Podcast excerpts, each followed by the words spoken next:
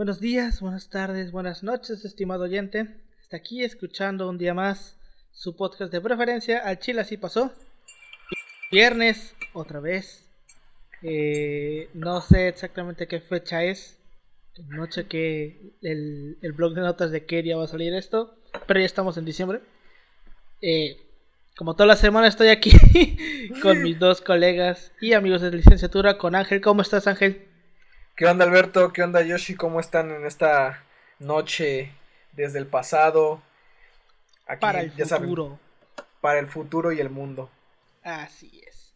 Y con mi amigo y, y este compañero de licenciatura, Yoshi Taka López. ¿Cómo estás, Yoshi? Sí, ya sabes. Pues segundo día. Bueno, no, tuvimos un descanso, pero ya grabando. El... Tuvimos un, descanso, ayer. Pero ya grabando este, este, este programa que siempre estamos dispuestos a, grabar por ustedes y para la audiencia. Ya sabes que está a punto de... Sí, según, no, ya debe estar en Navidad. No, no, sí, no, no, no. Bueno, no, ¿verdad? No, no, no, no, no, no, sí, no porque para el de... Para el de Navidad yo les voy a ah. avisar porque vamos a venir este con gorros de Navidad. Gracias, güey. Tengo aquí una hasta la barba, güey. Ah, bueno. no, ya estoy checando, esto va a salir el día 11. Ah, bueno. 11. Y de hecho, para el que salga, para que ah. grabemos al día siguiente de este, y cuando salga este, vamos a venir con los gorros de Navidad. Porque ese es el que va a salir el día 25. Y pues, ya, ya, o sea, bueno, ya la audiencia debe estar en diciembre. ya debe estar final, por finalizar el año de tragedias para. Ya, ya huele a recalentado, huele a, a comida este, Huele a vacunas. Esperemos que la, la gente que nos escucha. Huele a vacuna, huele, huele a vacuna, afortunadamente. Igual nos vamos que... a chutar aquí seguramente hasta abril, marzo encerrados. Eh, bueno, la estrategia, grupos de riesgo. Paulino es grupo de riesgo, así que posiblemente la tenga primero. Chinga tu madre, güey. Pues ya ves. Pues bueno, ¿les parece si comenzamos? Adelante. Adelante, adelante.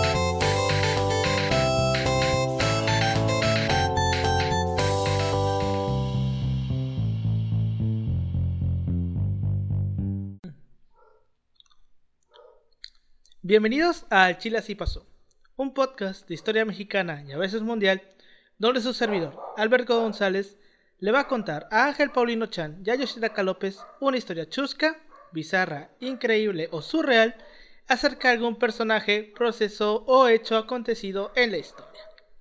México está plagado de historias de grandes héroes y también de grandes batallas.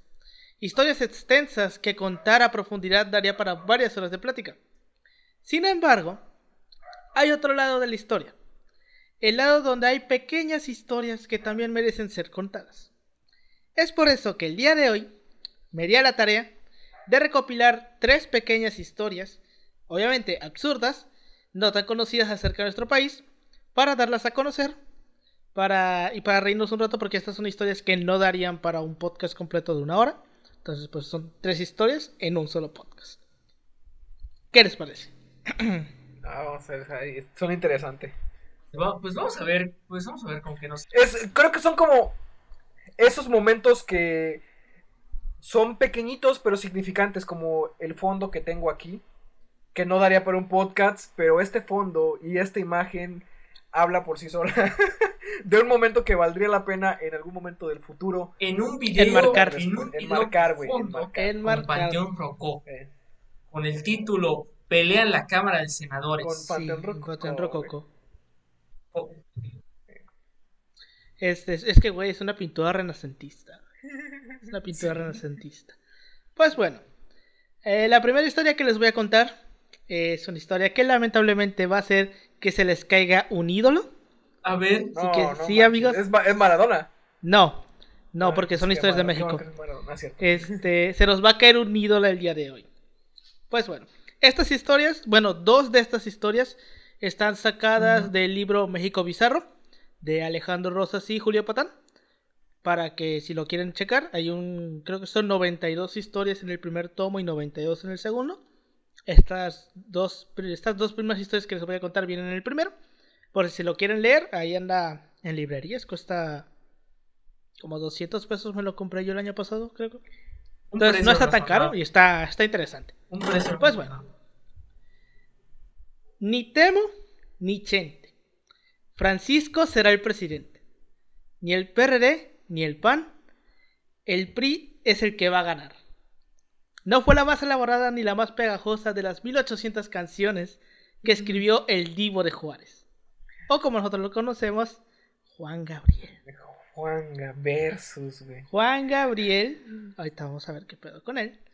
O sea, esta canción, pues, nunca amenazó la popularidad de sus grandes éxitos, como No, me vuelvo a enamorar, Te lo pido por favor, o Querida, o este, Hasta que te conocí. O sea, creo que todos aquí hemos O la de Julio, ¿no? La de La frontera, la frontera, la frontera. Ni idea. ¿Neta nunca escucharon esa? Grabó con Marc Anthony y Julián Álvarez, güey. No mames. Ni perra idea, güey. Escúchenla, escúchenla, güey. Grabó una canción de salsa con Marc Anthony y está perrísima. Bueno, no, lo dudo, no dudo que lo haya hecho, pero por lo menos yo no la escuché. Sí, güey, es, es una obra de arte. Esta canción, pues tal vez haya sido la más valiente o a lo mejor la más insensata. Algunos podríamos decir que es un punto bajo en una trayectoria irreprochable. amplia, Porque, pues, hombres, pinche Juan Gabriel. O un resbalón nada más. No era aquel año en que sacó esta canción el más propicio para declararse priista. Era el año 2000. cambio de siglo, cambio de milenio. En México se respiraba un aire de fin de época. Un, un, evidente y extendido hartazgo con el régimen dominante desde el siglo XX, que obviamente nació de la revolución. En el, en el 88, creo que todos sabemos qué pasó en el 88, pues como que comenzó esta flama de la, esta pequeña flama de la transición, porque pues se supone que ya era el año en que ya el PRI iba a perder, pues pasó lo del frente, iba a perder, perder contra el Frente Democrático Nacional, ese que tenía como candidato a Cotemo Cárdenas, pero que pues al final terminó con la presidencia de Carlos Inés de Gortari, y la acusación de fraude contra Manuel Barlet, que era secretario de Gobernación y titular de la Comisión Federal Electoral. Obviamente los dos cargos los tenía al mismo tiempo. Y ustedes dirán, hmm, ¿qué pasó con Manuel Barlet después de ese, de ese episodio? Pues ahorita anda en la dirección de la, de la CFE, ¿no? Sí, se, pasó al PT, se pasó al PT y de ahí empezó a tener cargos en la CFE. Y ahorita está, ahorita sigue en la CFE, creo, ¿no? Es el director, güey. El director. Ajá, empezó a estar en la comisión. Pues es el mero mero. Si se preguntan por qué él, bueno, yo solo quiero decir que Calderón fue secretario de Energía. Sí, Calderón fue secretario de Energía en su momento. De hecho, eso es lo que en el debate ese de del 2006 ¿Cómo se llamaba el güey que, fui por, que fue por el PRI en el 2006? Se apellidaba ah, Ochoa. Roberto Madrazo. Madrazo. sí. Roberto Madrazo. Roberto Madrazo se burlaba de Calderón por eso, güey, porque en su gestión de la Secretaría de Energía la vida de la chingada. ¿Se acuerdan que tenía una que sacó una hoja en blanco y dijo, "Esto es lo que hizo Calderón"? Lo suelta, nada. ¿Nunca has visto ese video de las de las Ese no, güey. Ese, ese video nunca lo vi, pero sí vi que se tiraban. Bueno, de por sí siempre se han tirado caquita, ¿no? Pero. Güey, en, en, ese, en ese debate creo que fue el de. Una de las mayores pinches periodicazos en el hocico, güey. Que le que llegó a meter Calderón, güey, que lo del libro. Sí, ya saber lo del libro. A ver, ¿qué cosa? Se supone que Roberto Madrazo tenía. Estaba presumiendo que había sacado un libro donde este había puesto pues, ah, este, su proyecto de, nación y todo. Y él decía que Calderón le había robado este 14 propuestas o algo así. Entonces luego va Calderón güey y saca también su libro y le dice que salió un año antes este que el de Roberto Madrazo. Y le dice este no está no está de más este ver tener las mismas iniciativas solamente cite la fuente Estuvo bien verga. Es, es, un buen periodista. Calderón, Calderón, siempre se, se, identificó por ser rápido, güey. O sea, para. pero no tan rápido para mantenerse sobrio. Pero bueno, no estamos saliendo del tema. Y, para tomar, y para tomar dicen que también era rápido para las cubas. pues bueno. habría que hacer, o sea, yo, está, está muy chido esta idea del alcoholismo, bueno, la dipsomanía de, de Calderón, güey, llevado a algún... No sé por qué nadie lo ha tratado, güey. O sea, sea de cualquier tipo, hasta, hasta periodístico estaría chido ver algo así. Pero bueno. El Divo de Juárez. Ah. Bueno, bueno. A las siguientes elecciones desde el 88, pues pasó el error de diciembre, el llamado efecto tequila, que fue cuando nuestra crisis económica se convirtió en la crisis del mundo, y además se había alzado el, el zapatismo en Chiapas.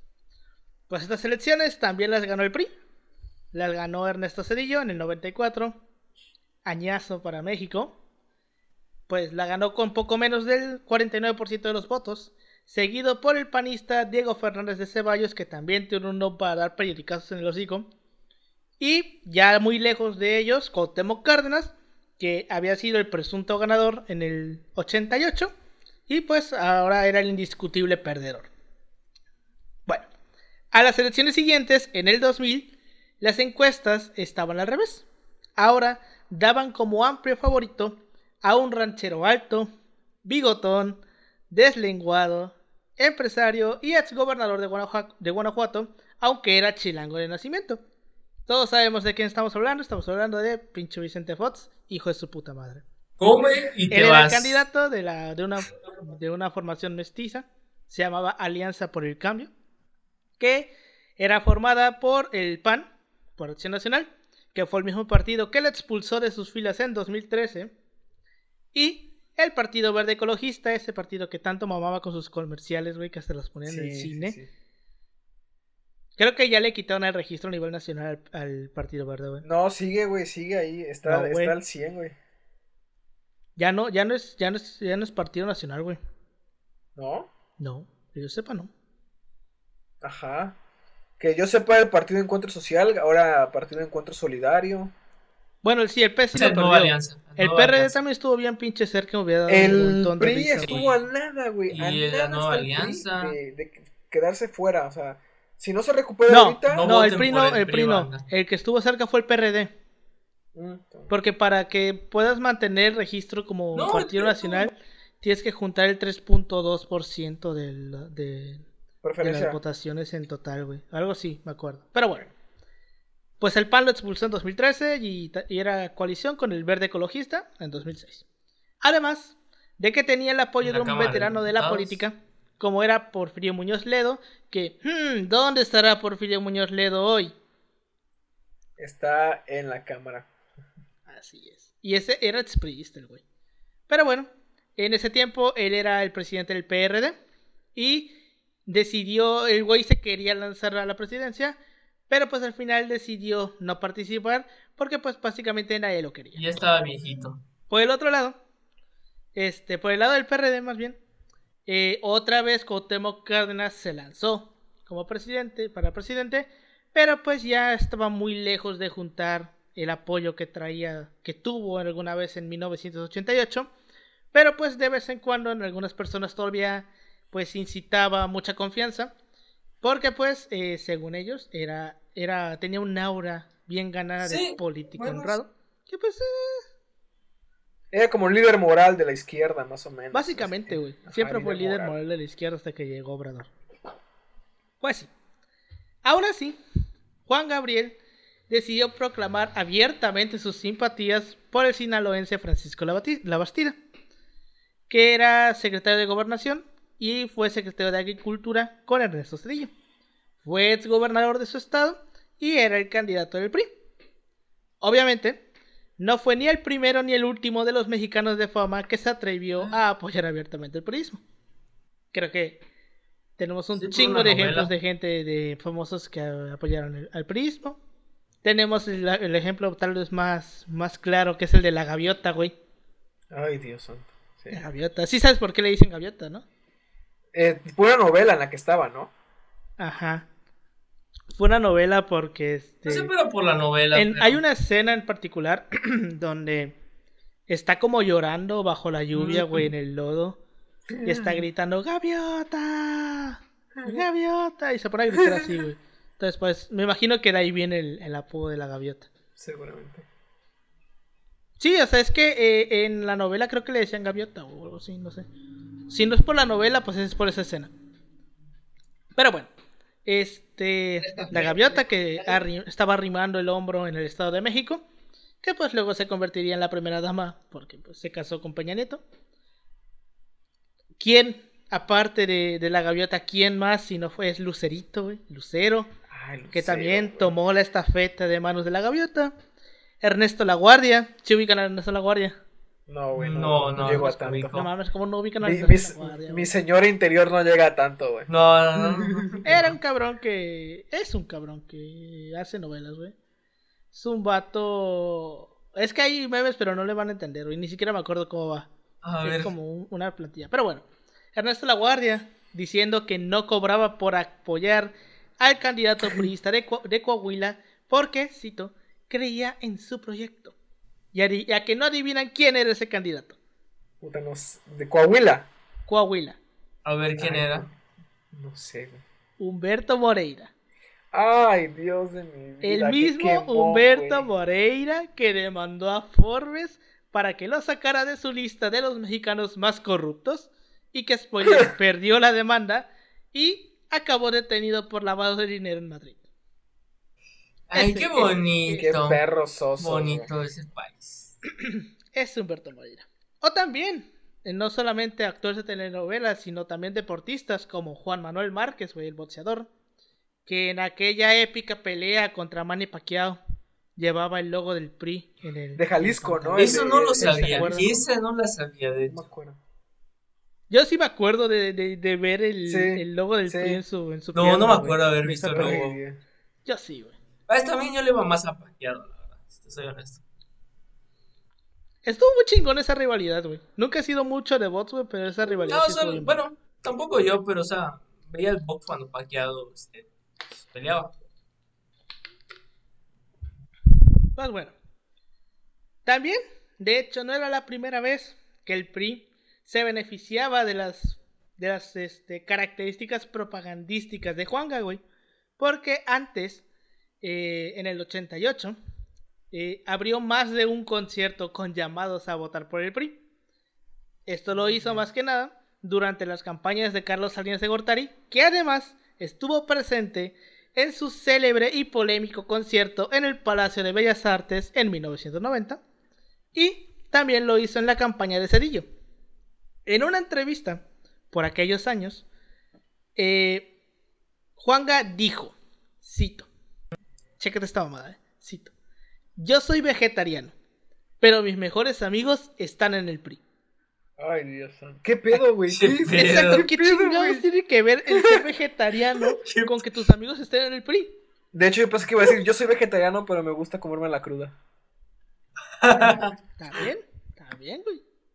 Quiero aclarar de entrada, perdón por todo lo que puedo llegar a decir en esta historia de Juanga, perdón, güey. Perdona a todos. No es adrede, pero es que son momentos épicos de, la, de México. Por supuestísimo que sí, güey. Pues bueno. Momentos sublimes. En aquel año, en aquellas elecciones del 2000, pues era más que evidente que el prismo necesitaba de veras todas las ayudas que pudieran recoger, güey. Pero pues cuando te toca, ni aunque te quites, y cuando no, ni aunque se ponga Juan Gabriel. La canción, dicho, dicho de una manera suave, pues no pegó. O tal vez no fue lo suficientemente pegadiza como para revertir una elección cantada. Es que igual estaba en ese tiempo lo de la el Pemex Gate que se supo que este la Bastida había usado dinero de Pemex para su campaña, o sea, eran muchas cosas. Y también hay que ver que en ese tiempo todavía pues el, el PRI dominaba hasta cierto punto parte de la esfera pues artística, política, o sea, no solo política, artística, güey, artística, ah, o sea, eran una sola cosa, ya ves, decía este, este, ¿cómo se llamaba este?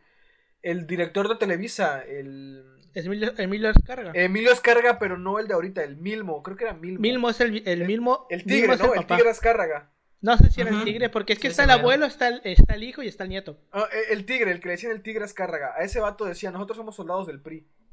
O sea, y es el, la mayor, el mayor consorcio televisivo, pues ya te habla de que debes o no, aguanta, creo que no es el nieto. Bueno, es que ¿Eh? ¿Cuánto dinero no, le, no, le, no le es, es, es, el que tenía aquí la rayita blanca. Sí, sí, sí. Es que el que ahorita, el que está ahorita es Emilio Azcárraga Ajá, ya. El mismo, no sé si ese era el abuelo o era el hijo el que inició. Me parece que sí era el hijo, güey. Creo que solamente ha sido padre e hijo. Que el mismo era pues el que pues empezó todo, güey. Que hizo primero la estación de radio y todo eso. Pero bueno. O sea, el chiste es que la. Vaya, si te pedía el PRI ayudarlo en su campaña y tú, eras decías que sí, no a huevo le dices que, sí. O sea, si querías seguir en el medio, probablemente tenías que decir lo mismo. O sea, Ajá, güey, si decías que no, pues te funaban. Ajá, te funaban. Déjate eso, güey. Nada más te, te, te va y ya no existes en la tele, ya. Exacto, te dejaban de dar. O sea, sí, te... eran los medios para mantenerte. Pues sí. Pero pues, ¿qué es un fracaso en una vida de éxitos? Al final, pues sí, terminó por ganar Vicente Fox el primer presidente no priista en siete décadas, con el 42.5% de los votos. Así y todo, Juanga con el tiempo terminaría por hacerse buen amigo suyo. No obstante, durante un meeting meses antes, Fox había dicho que, cito, este cambio ya no lo detiene nadie, ni Juanga ni sus canciones mamilas. Porque, pues, güey, Vicente Fox. El, el famoso alto vacío, le decían, me acuerdo. Sí, le decían cómo se llama la, alto vacío. la vestida. De hecho, aquí le decía, a la Bastida le decía mariquita, ¿no? No, la, le vestida, la vestida. La vestida. La vestida, le decía. La vestida, sí, la vestida. Es que, güey, Fox es un pinche personaje. De hecho, fue igual, de hecho, ¿cómo se llama?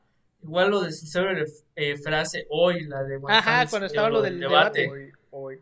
Ajá. Que no, vamos a hacer el otro día, hoy. Ahí con su pinche voz gruesa, el pinche Vicente Fox. Y pues bueno, es que la verdad, el Divo nunca perdió una. Tenía buenos refuerzos. Y si se ponen a buscar en YouTube, verán que fue en un, en un concierto en Acapulco en el que, luego de entonar la canción e invitar al respetable público a corearla, se ríe de alegría y que parece sincera y remata con un, cito, vote por quien quiera. Y pues al final, eso fue lo que hicieron, güey. Y te voy a decir algo. ¿Cuánta gente se acuerda de esto, de este episodio? Nadie. O sea, la fuerza del Juanga es tan grande, güey, que sus lentejuelas todo lo opacan, güey. Es como una manchita, güey, en, en un, en un, este... En, su traje de lentejuelas. O sea... No, no, no se nota, güey. Es una manchita, güey. Güey, ¿recuerdan el comentario de este vato que decía que la gente que, que escuchaba a Nada más le gustaba la lentejuela y no sé qué. Y luego Carlos Vallarta diciendo que se parece como a la Virgen, eh, hacía la comparación entre la devoción a Juanga y a la Virgen de Guadalupe. Güey, es que no, por una religión, la verdad. Güey, ¿en Juárez? Juanga, Juan, güey, ¿cuánta Juanga gente en Juárez, güey, es una religión. Sí, güey. Sí, güey. Güey, aquí entre nos, si hubiera, si hubiera en diciembre una procesión a Juan sí se hacen Sí, se hacen así una peleita, güey. ¿Quién sabe, eh? ¿Quién sabe? A lo mejor en fechas diferentes sí jalaría.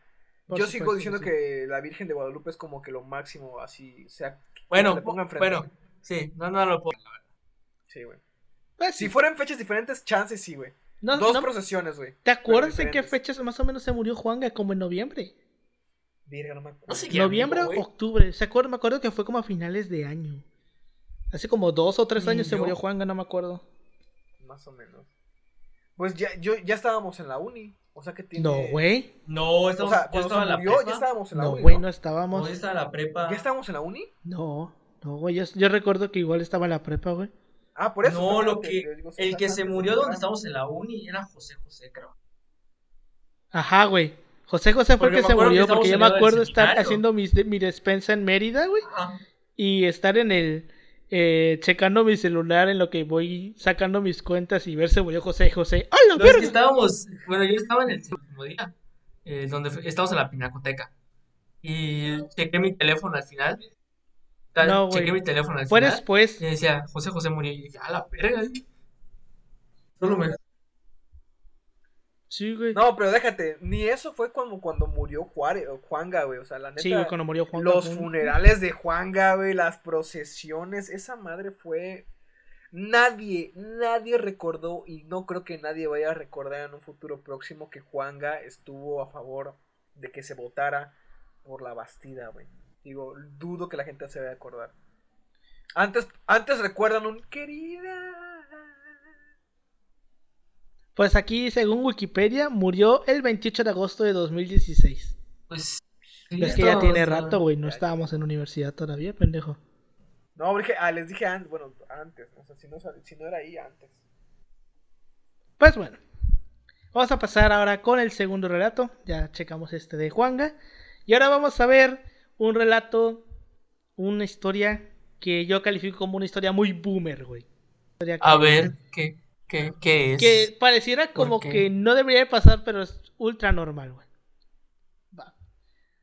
Durante la época colonial, era normal que, por faltar a la verdad, por atentar contra las buenas costumbres, por criticar al gobierno, Voy por mi edicto de fe ahorita. por atentar contra la paz y el orden público, por cuestionar los valores, por lascivo o un largo etcétera, eran razones establecidas por la Inquisición para censurar los libros. Preledicto de ahorita Pues bueno, pues resulta que estas mismas razones fueron usadas por distintos gobiernos para censurar algunos libros en pleno siglo, en, en pleno siglo XX.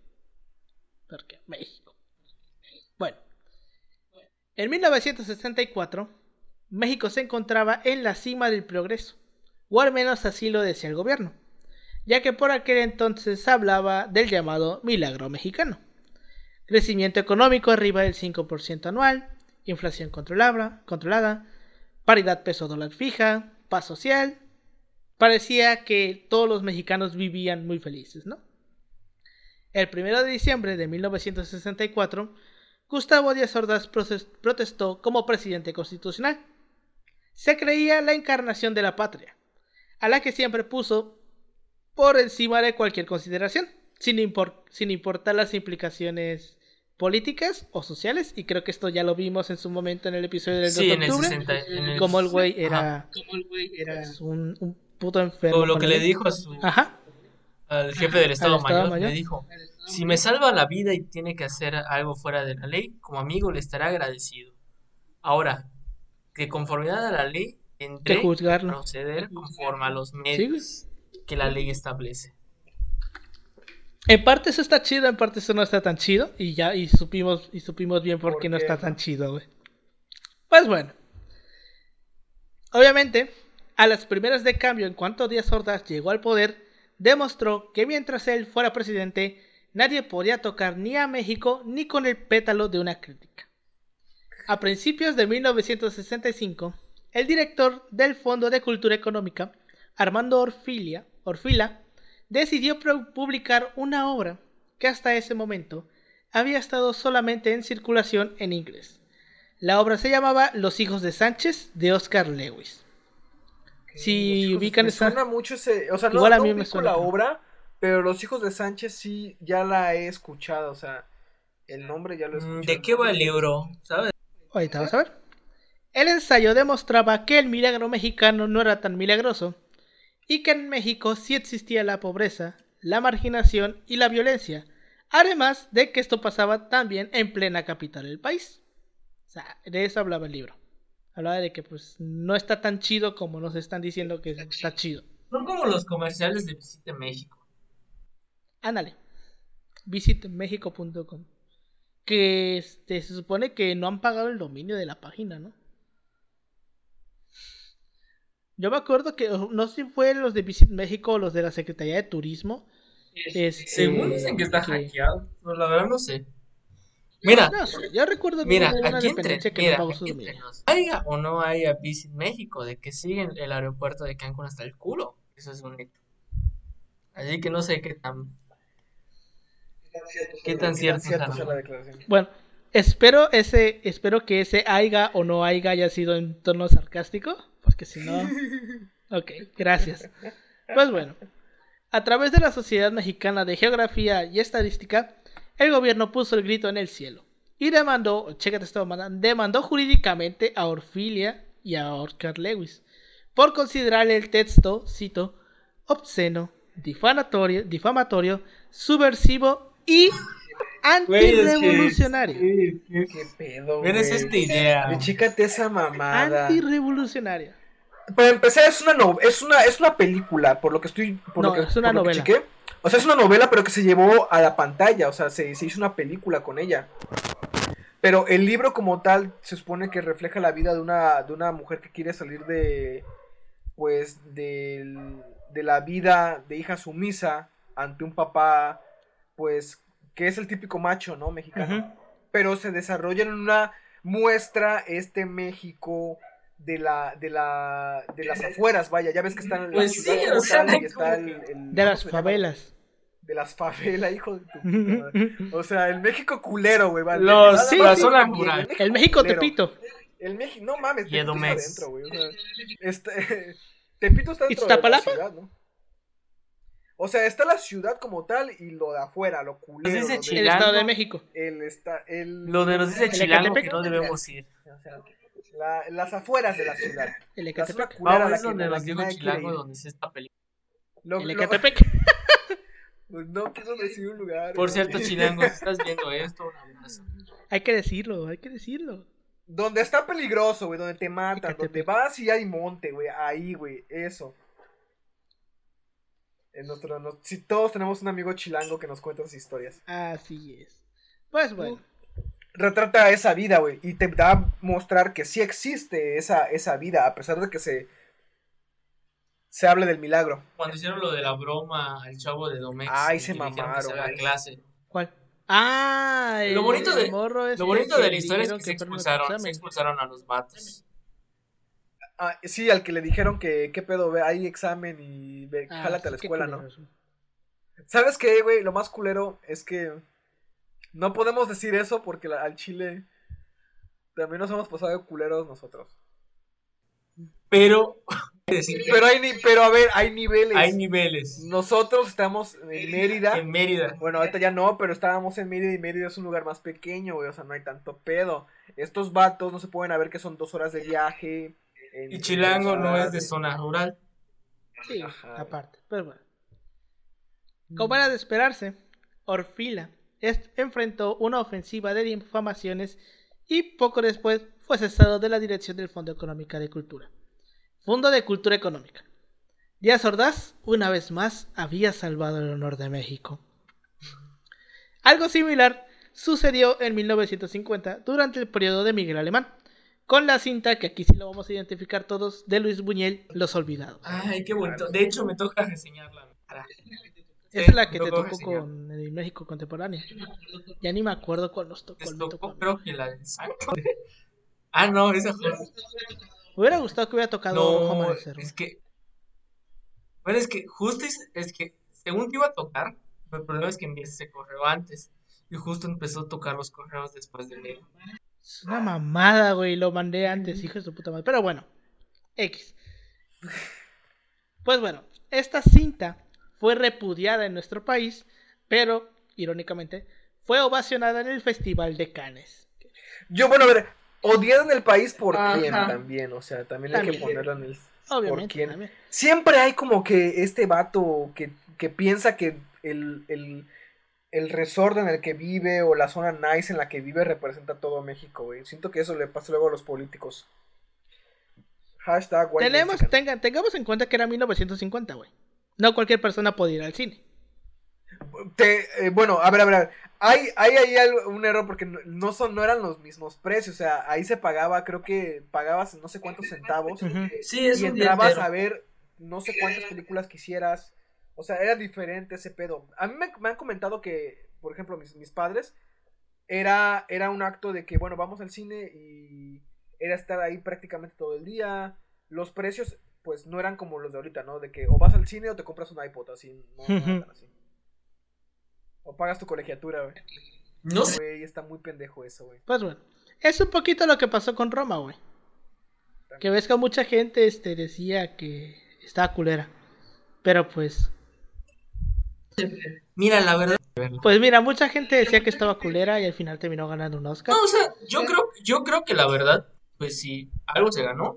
Mira, yo siento que está, está chido el sentido de que pusieron como protagonista a alguien que normalmente en las películas no, no lo es protagonista. Exacto. Lo culero es que dejaste a tu protagonista en el mismo papel culero pues como la pusiste, güey, pero pues bueno, es parte de la vida, ¿no? También. No, o sea, por pues ejemplo, es que es que yo, yo siempre le he dicho así, si te gusta, bueno, tú muy bien, si no, güey, no vale la pena enojarse y hacer un drama en Facebook y decir, pinche Roma, este...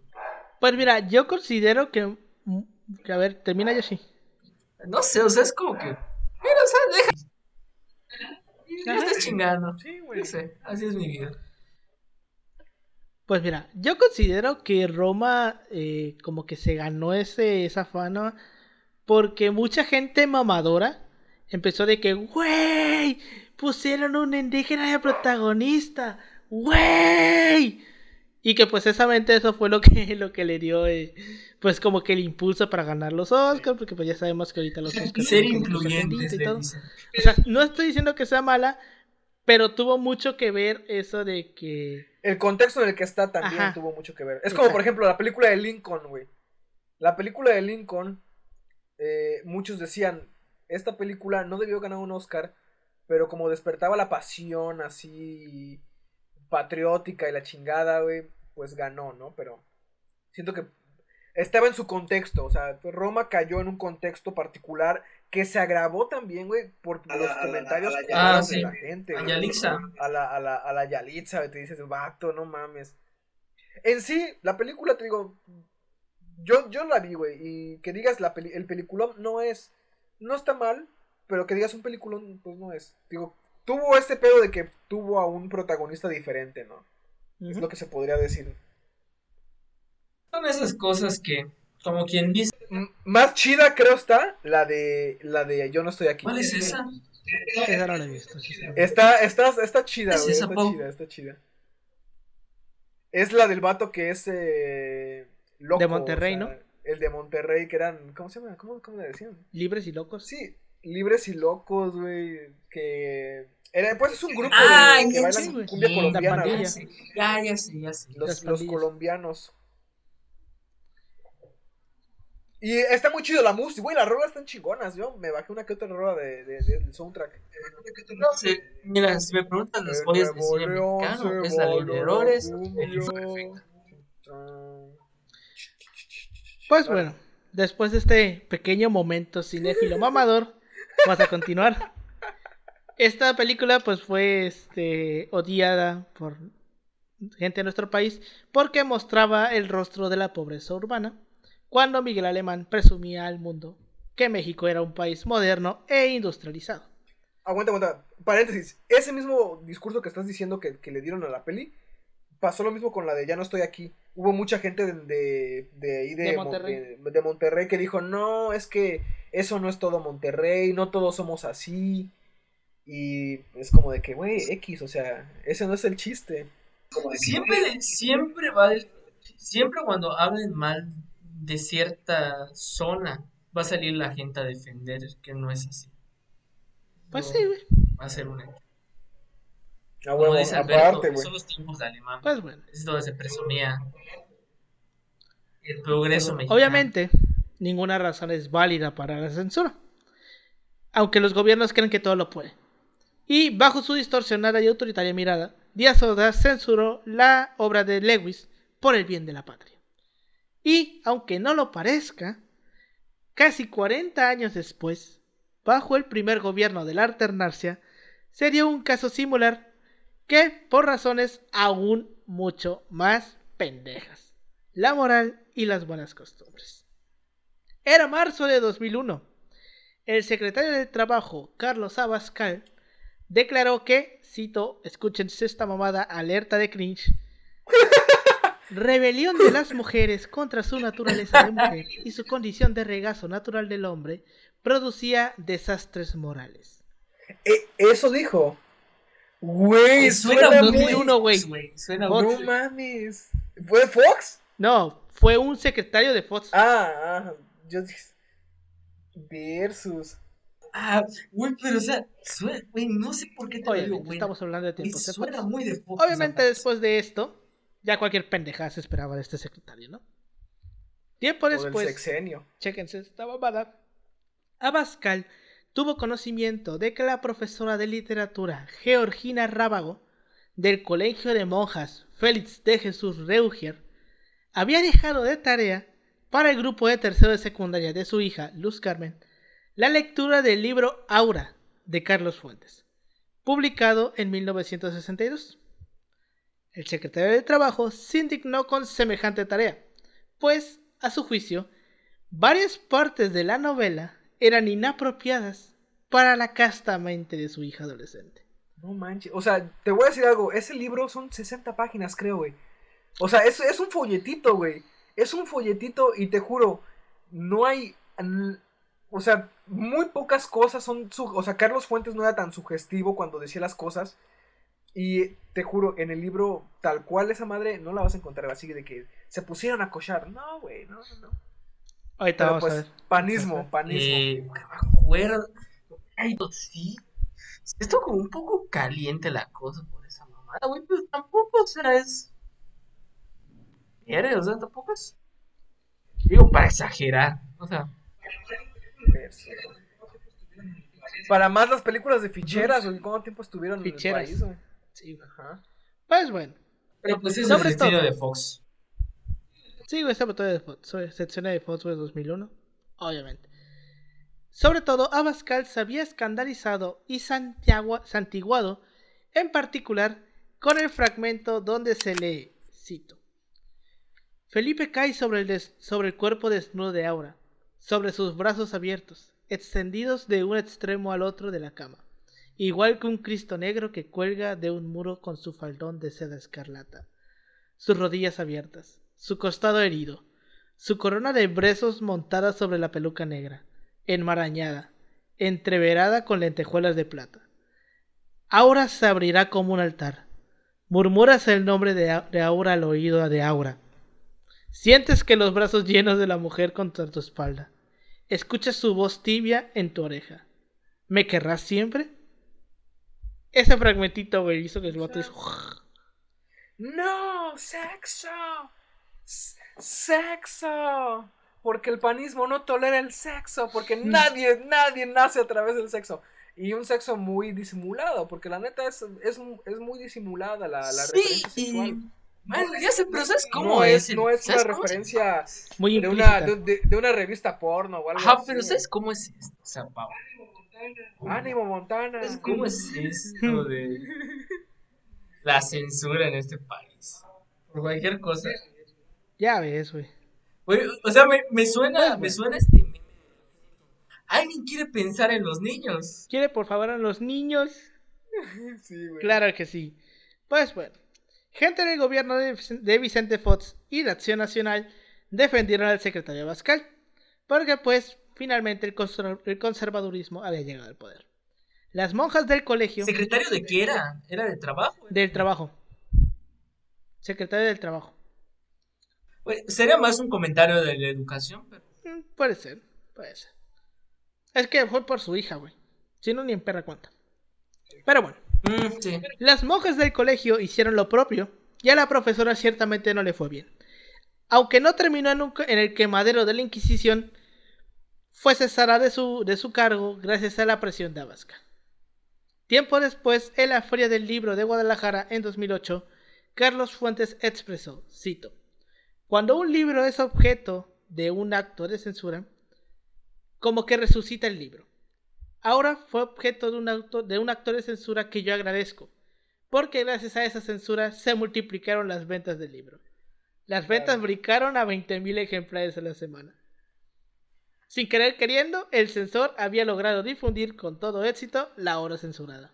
Bien ahí, pan. Bien ahí es algo que hay que decir, o sea, cuando por lo generalmente intentas hacer algo así, le das más publicidad. la mejor estrategia de, ventas para fomentar la lectura. es la mejor estrategia de ventas. Pues sí. Esa fue la segunda historia de este episodio, una historia muy, muy panista, si, si, me vienes a... Eh, pues le, le, pasó lo mismo a la película, bueno, no, no, no era tipos panistas, pero con la de la ley de Herodes o el infierno, güey. ajá, el del infierno, o sea, fue en el sexenio de, de, creo que de Calderón, donde pues saca esta, sacan esta película y como que sí causó cierto revuelo porque toda la vieja contra el narco. Puta ¿Cómo se llamaba el güey este? El, de la película? el Benny, pero es este de... Benny. sí, sí, sí, ya sé quién dices. Ah, eh, Carlos. No me acuerdo. Bueno, pero... No me acuerdo, bueno, no me acuerdo. Es el mismo que el de la ley de Herodes, ¿no? Ah, es el mismo de la ley.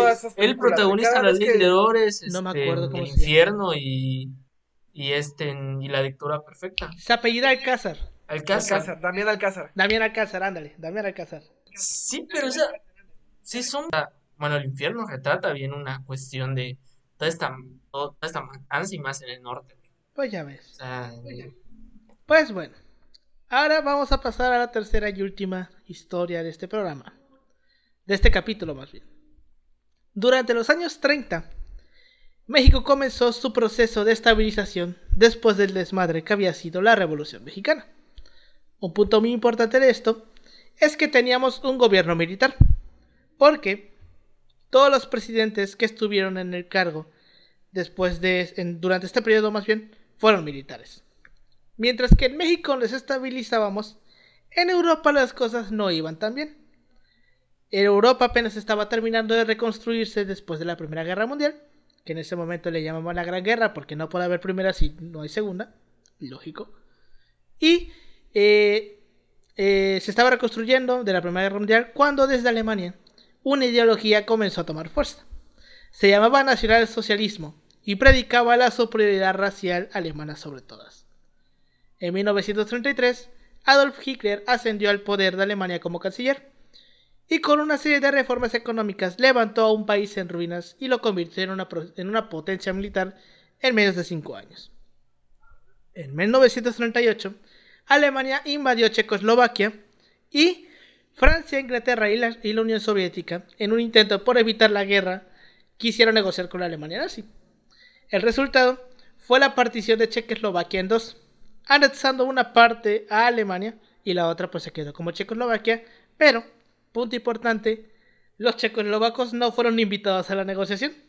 Solamente le dijeron, no, pues te vas a ir con Alemania. Sí, de hecho, ¿cómo se llama? No me acuerdo quién era el primer ministro. Chamberlain, no, no, sí creo que es un Chamberlain, sí. Era... Sí, es Chamberlain, creo. Es como que, bueno, bueno, Churchill lo criticaba mucho por su pacifismo. Y, por ejemplo, Churchill decía así, por ejemplo, le decía a su secretaria que escribiera, Pon, nuestros políticos juegan golf el fin de semana. Hitler los fines de semana toma países enteros. Güey, por esta madre de Checoslovac, eh, bueno. Pero igual hay que ponerse a ver que, por ejemplo, eh, Churchill era muy combativo, güey. Por eso como que nadie le hacía caso, güey. O sea, pero Churchill, o sea, Churchill sabía, o sea, Chamberlain, él nunca fue a la guerra, güey. Él, el vato era burócrata, güey. Churchill sí se fue a la guerra, güey. Por eso sabía más o menos. esas son mentalidades, güey. Tampoco Churchill, tampoco Churchill es el gran héroe, güey. O sea, Churchill es un pinche racista, güey. O sea, sí, yo lo digo, o Si le quitaban a Hitler de que odiaba a los judíos, güey, Churchill, güey, a cuántas minorías no odiaba, güey. Pues bueno. Y es después de esto, Alemania también se anexó a Austria. Y los países aliados pues, no dijeron ni madres, no dijeron ni pío. Durante las sesiones de la Sociedad de Naciones, antecesor de la ONU, y que, spoiler, no sirvió para nada, el único país que protestó por estos dos hechos fue México, por lo cual las tensiones entre el, eje y México. se agudizaron. ¿Cómo? El buen México. El buen compa, güey, el buen compa. o sea, México es el país con cara de... México firma todo, güey. No, no, no. México es el país compa, güey. Es de que, oye, güey, no, te pases de verga con ese vato. Te estás pasando de verga, güey. Ya, ya bájale, güey. ONU. Así es México. Totalmente. Así es México, güey. Pues sí. ¿Qué te pasa, mi compa? ¿Por qué le, por qué le haces eso a mi compa? Pues bueno, una vez iniciado el conflicto de la Segunda Guerra Mundial, pues nos declaramos neutrales al principio con Lázaro Cárdenas, pero como todos sabemos, en diciembre del 41 Estados Unidos entró a la guerra después del bombardeo de Pearl Harbor. Y ya con Estados Unidos dentro de los vergazos, Alemania en 1942, hundió los barcos Potrero del Llano y Faja de Oro a base de torpedos disparados desde submarinos. Esto estaba muy cabrón porque si uno ve el mapa de... Porque no, fueron, no solamente fueron estos dos barcos, fueron creo que 12 barcos. Si uno ve los mapas, güey, de dónde estaba, de dónde hundieron esos barcos, uno se pone a pensar, ¿cómo chingados los alemanes llegaron tan hasta acá, güey? A, punto, aquí hay una entrevista que se le hace a Juan Rulfo en los años 70 más o menos, 80 me parece, en España. Y lo están entrevistando por el libro y él habla de su trabajo que tuvo como delegado de una misión para... en uno de los trabajos que tuvo sobre... Em, algo de inmigración. Entonces tenía que recibir a los italianos, güey. O sea, él tenía que organizar a los italianos en ciertos lugares de México durante la guerra para organizarlos en, ciertos, en ciertas poblaciones. Y pues que fueran a pasar lista y la chingada, ¿no? Porque pues guerra. Y dice que una, una, algo curioso que ocurrió con eso de los, el potrero del llano y el, el otro barco, ¿cómo se llama? La faja de oro.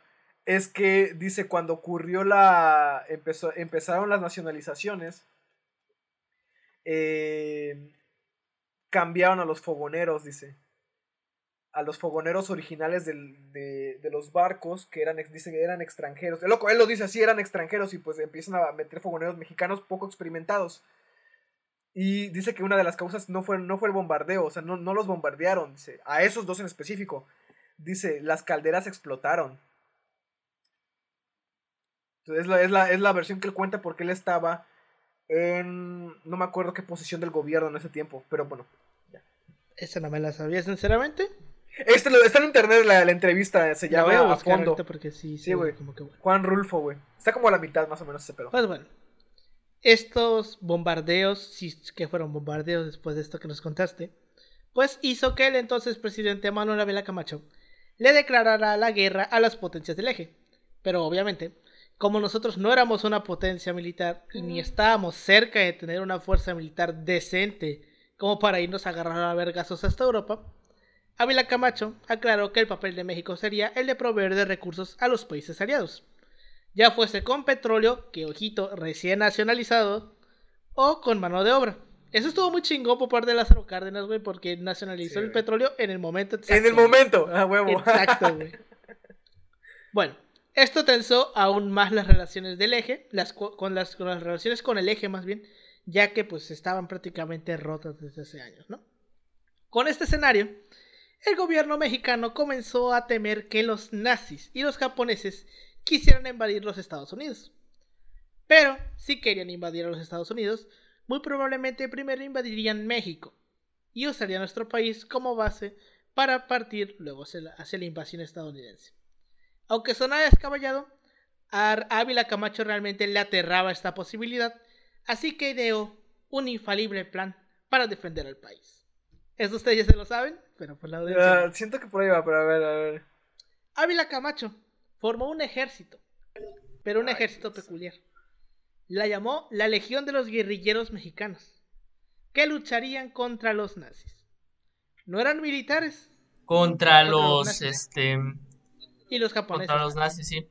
Y los pues bueno, estos, eh, este ejército no eran militares, eran charros. Hombres montados a caballo, armados con pistolas y machetes y un látigo, enfundados en el tradicional traje de jinete de la época del México rural. Obviamente, estos eh, charros antes estaban eh, a cargo de la seguridad de las haciendas, de las haciendas porfirianas. El ejército, aunque fue creado por orden del presidente, eh, se puede decir que el fundador, el que reunió a la gente, fue el, que había sido teniente coronel del ejército de Pancho Villa, que se llamaba Antolín Jiménez Gamas, que tuvo hijos y sus hijos tuvieron otros hijos, y uno de sus nietos, que se llama Fernando Llanos, hizo un documental sobre la Legión de los Guerreros Mexicanos, que se llama Matria, como patria pero con M, Matria. Pues bueno, el, el cineasta y nieto del fundador de la Legión, Fernando Llanos, aseguró Asegura más bien que su abuelo no, fue solo, no solo fue capaz de reunir a los jinetes y organizar una legión, sino que, al haber sido teniente coronel de Pancho Villa, contaba con el entrenamiento de repeler una posible invasión. cito, creo que sí estaban dispuestos a recibir los sabalazos y machetazos si es que se atrevían a pisar territorio nacional. O sea, Créelo que sí, ¿eh? O sea, la gente de por supuesto que, la revolución estaba puta de... Mm, ajá, es como, bueno, los mexicanos somos con cara de recibimos, pero tampoco te pases de verga, güey. No, por supuesto. Pues bueno, Antolín Jiménez organizó en menos de un año un ejército de 150 mil hombres armados y a Ay, caballo. Pensé que eran mil, güey. Te acuerdo, yo pensaba que eran como 500, güey. Verga. Quienes estaban es que, güey, ¿sabes cómo es? O sea, un número grande, este, bueno, a paranoia. Obviamente, güey. Pero, ¿qué vas a hacer? 150 hombres, ¿qué van a hacer contra tanques Panzer, güey? También. Bueno, a ver, pero, pero es que el, el fin como tal de estos era como que de defensa. Sí, güey. Mira, yo de todas maneras ahora sí pienso y me pongo a pensar. Tú como revolucionario, o como hecho revolucionario, deberías de saber que los alemanes tienen armas a larga distancia. Claro, güey. ¿Qué chingados van a hacer charros con escopetas contra armas a largas distancia? Eh, ¿Y si era su arma, güey? ¿Las escopetas no Eran escopetas, se llevaban una escopeta, un machete y un látigo. No mames. Era lo que llevaban, güey. Puta. Bueno, es como dices, o sea, ya no es una guerra como las antiguas, ya es... No, aparte, o sea, es que se podría un poquito entender porque no podrían traer los alemanes este tanques, güey, por ejemplo. ¿Tú crees? ¿Cómo chingados te traes un tanque desde Europa? Es un barco. Díselo a los ¿Cuántos vas a tardar? es un culero, Yoshitaka. Este, ¿Cuánto vas a tardar en traer un, bar, un, tanque en un barco? Aparte de que pues eres súper detectable, güey. Eso sí. Pero bueno. Organizó un ejército de 150.000 hombres y estos estaban repartidos en 250 puntos alrededor del país. Y cada domingo eran entrenados por revolucionarios para enfrentar un posible ataque nazi. Sí, estaban, bueno, tiene más sentido de que estuvieran para guerra de guerrillas. De guerrillas. Ajá, exacto, porque, bueno, como tal, en, la revolución eran tácticas semimodernas, podría decirse. O sea, no era, no era un plan de ir como a guerra de, guerra de trincheras. O sea, en, la, en la revolución mexicana no hubo ese esquema de combate de trinchera. O sea, fue más así como... Eh, no, bueno, no soy experto militar, pero vaya, cuando ves luego los mapas, o sea, no parecen, no, no, se, no se parecen a los, a los que te muestran luego en la Primera Guerra Mundial, ya se ven más, más, más de acá, de este, de este tiempo.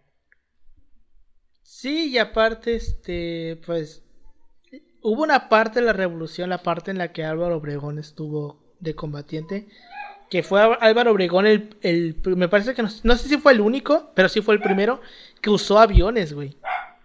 Que usó aviones granadas, ¿no? También. Ajá, granadas, aviones con bombas, güey.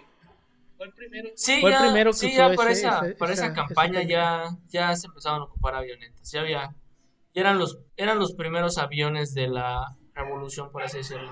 Porque igual se ocuparon en Yucatán cuando llegó, cuando llegó Alvarado. sí, ya había, ya estaban usándolos. Pues sí. Pues bueno, durante, durante casi todo un año y bajo el lema Todos por la Patria, estos combatientes asistían a diferentes puntos de encuentro para entrenar y completar su instrucción militar. Al final, como todos sabemos, esta supuesta invasión nazi nunca pasó. Así que, pasados unos años, la Legión de Guerrilleros Mexicanos se disolvió, y se borró todo rastro de su existencia, quedando solamente una credencial, la cual era de Antolín Jiménez, unos bordados y unas cuantas notas pequeñas en periódicos. Estos valientes charros al final pues terminaron cayendo en el olvido. Porque pues, ya sabes, ¿no? Nunca llegaron los nazis al final. ¿Y para qué quieres un ejército de 150 mil hombres? Y pues... Pobrecillos, porque la neta hubiera estado muy chingón. Bueno, qué bueno que no pasó. Pero pues verlos en combate hubiera sido. Bueno. O saber que combatieron hubiera sido bastante. Bastante interesante hubiera sido. Bastante interesante. no aquí, no aquí, pero pues. Pues sí, pero aparte, en parte, ya a finales de la guerra, pues ya teníamos al escuadrón 201, güey. Pero eran menos, ¿no? ¿O eran, En el escuadrón de 201 eran como 33 personas, güey. 33. Eh, me, parece, me, parece, que eran 35 en un. No, 36. Dos se, uno se murió entrenando y dos no pasaron los exámenes, güey. No mames, y al final se fueron 33. En su momento vamos a hacer un capítulo del Escuadrón 201 porque está muy cabrón la historia de esos güeyes. Porque básicamente los gringos los ponían a hacer las cosas, por así decirlo, como suicidas. Porque solamente los güeyes del Escuadrón 201 eran los únicos pinches locos dispuestos a hacer esas cosas, güey. Porque pues ya sabes, la, ese, esa típica personalidad mexicana de a huevo me voy a aventar a hacer una estupidez. Era parte de y eso eh, y por eso es que los gringos ponían a los Sí, obviamente también. Inclusive hubo eh, cuando terminó la Segunda Guerra Mundial y se separó Alemania, se dividió en dos. Eh, los de la Alemania por parte de Estados Unidos, que era la occidental, ¿no? La occidental era la, parte capitalista no, occidental la occidental, oriental la, y oriental es la soviética. Pues sí. Este, la occidental que quedó a cargo de Estados Unidos y de, los aliados, pues creó, eh, quiso crear este, eh, unas fuerzas aéreas otra vez. Y este, los que los entrenaron fueron gringos. A los alemanes que los entregaron, los entrenaron, los entrenaron gringos. Y se supone que los alemanes estaban también bien pinches locos, güey. Porque este. Hacían cosas que pues nadie quería hacer. Pues es la, escuela de Luftwaffe, güey. Ajá. Es la escuela de la Luftwaffe, güey. Y, pues los gringos, güey. Eh, el balón rojo era soviético, me parece. No, es, no, no, no era, alemán. ¿Era alemán? alemán. Ah. Bueno, no lo sé. Este. Pues bueno, los gringos que entrenaron estos alemanes decían que, se, que estos güeyes les recordaban mucho a los del Escuadrón 201 porque estaban bien pinches locos, Porque pues hacían pendejadas, güey, que decían, ¿por qué chingo las haces? ¿Estás loco o qué? Bueno, si no me equivoco, por ejemplo, el 201 peleó en el Pacífico, ¿verdad? En, Filipinas. En Filipinas, ¿verdad? En Filipinas, pero pues fueron entrenados por estadounidenses, güey. Como los japoneses no locos, güey. Ah, pero ya al final, güey, o sea, ya, al final, por, por desesperación. Y, güey, al final, este, los del Escuadrón 201 han sido los únicos militares mexicanos que han puesto la bandera mexicana fuera del país, güey. Porque la única vez que hemos ganado, por así decirlo, una batalla fuera del país y hemos puesto la bandera, güey, fue en Filipinas, güey, en la Segunda Guerra Mundial. Porque si te das cuenta, ¿cuántas veces en nuestra historia hemos combatido fuera del país, güey? Ninguna. Porque con Estados si acaso Unidos, pues, nuestro... Pancho Villa. Exacto. Si acaso cuando Pancho Villa se metió ahí a. A, Columbus. Este Ajá, pero no fue como tal una batalla del país, por así Ajá. Es otra cosa. Entonces, la primera vez que ganamos una batalla y ondeó la bandera mexicana fuera del país fue aquella vez, güey. En Filipinas. Cuando liberaron. No me acuerdo cómo se llamaba la, la, la, la isla. Pero pues. Fue cuando liberaron Filipinas. Y pues bueno, con esto llegamos a... Terminamos estas tres historias.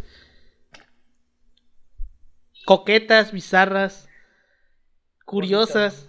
Bonitas, o sea, bueno, son historias que pasan y siempre estarán ahí en el país para, pues para contar en la peda o en casa de tu novia o en la cena familiar. Obvio. O bueno, ya que estamos en fechas navideñas. Exacto. Para, para Navidad o Año Nuevo para decirle a tu primo, oye, ¿sabías que el Escuadrón 200 único grupo militar que ha puesto la bandera fuera del país? Y, aparte estaban bien pinches locos. Exacto. Pues bueno, ¿algún comentario de estas tres historias? ¿Cuál fue la que más te gustó de estas tres, Pau? Eh, a la madre. La que más me hizo reír creo que fue la de Juanga, güey. La neta, güey, pero no, a lo mejor lo quedo con la de Juanga, güey. Con la de Juanga. Por lo, porque es, de la, es la más bizarra, creo yo. Güey. Ajá, es la que menos te esperarías, ¿no? A huevo, güey, la que menos me esperaría. Pues sí. Tú, Yoshi, la que más te gustó. Me quedo con la del libro, la de Aura. Güey, es que. no sé. Es, muy panista. Es muy, es, muy panista, güey. Es con cara de. Güey, el libro no hace daño, güey. Déjalo ahí. Y ahorita que, ahorita que lo mencionas, sí me acuerdo que hubo como reportajes y notas que hablaban de esa madre, güey. Incluso me parece que hubo en algún momento algún este funcionario del gobierno de, de Carlos Salinas que mencionó que leer era nocivo para la salud, güey. ¿Qué pedo, güey? No lo sé. No sé si fue el de Salinas o fue antes, pero sí me acuerdo que el güey que estaba de secretario de Economía en tiempos de, de Salinas decía o dijo en algún momento que la pobreza era un mito, güey. La pobreza en México es un mito, dijo. A lo mejor de ahí se sacó la película de El Mundo Maravilloso, que igual es de Carlos Estrada, el de la ley de Herodes, todo eso. Ajá. Y se supone que empiezan a hacer leyes para eliminar la pobreza. Literalmente, eliminarla. O sea, los mandaban a campos de concentración. Híjole. bueno. y, el discurso que inicia la película es ese. En México la pobreza no existe. Es un y lo hace un funcionario. Sí, güey. Entonces yo creo que a lo mejor fue de allá, güey. Se llamaba, me parece. De hecho, es la primera es de las primeras películas. Ah, la mano, pues sí lo creo. De hecho, ese güey era uno de los candidatos a ser presidencial en el 94, güey. Era ese güey, Colosio y Manuel Camacho, güey. Ah, sí, cierto, tres, güey. Se llama. Se llama Pedro Aspe, Aspirilla, algo así. Pero Aspe, creo que es Aspe, ¿no? Pedro Aspe. Pues bueno, con esto llegamos a, al final de este capítulo. Obviamente, en el futuro vamos a hacer más recolección de, historias pequeñas. Mini, historias bastante amenas para escuchar, la verdad. Cortitas, divertidas, bizarras. Como ya saben, pueden seguirnos. Musicalizadas por Ed Maverick. ¿Quién está tocando Ed Maverick, güey? Estoy escuchando Ed Maverick. Ah, es que es mi Chinga tu madre. Pues bueno. Este. Nos pueden seguir en todas las redes sociales. Arroba si pasó podcast en Facebook, Twitter, Instagram. A mí me pueden encontrar como arroba emanuel56 en Twitter y en Instagram. A ti, Paulino. A mí en Facebook como Ángel Paulino Chan y en Twitter y en Instagram como Pau-3cc. No he cambiado el Instagram, así que es mi nombre completo como lo ven en la pantalla. Alessandro Chaca López Loria, no de mi Te falta tu curp, cabrón. Pues bueno, eh, muchas gracias por habernos escuchado. Nos vemos la siguiente semana. Y si alguna vez les preguntan que si Juan Gabriel, si alguna vez cuéntanos bien la historia de que Juan Gabriel apoya al PRI y no les creen, ustedes les van a decir, le van a decir al Chile así pasó. Al Chile así pasó. Muchas gracias por habernos escuchado.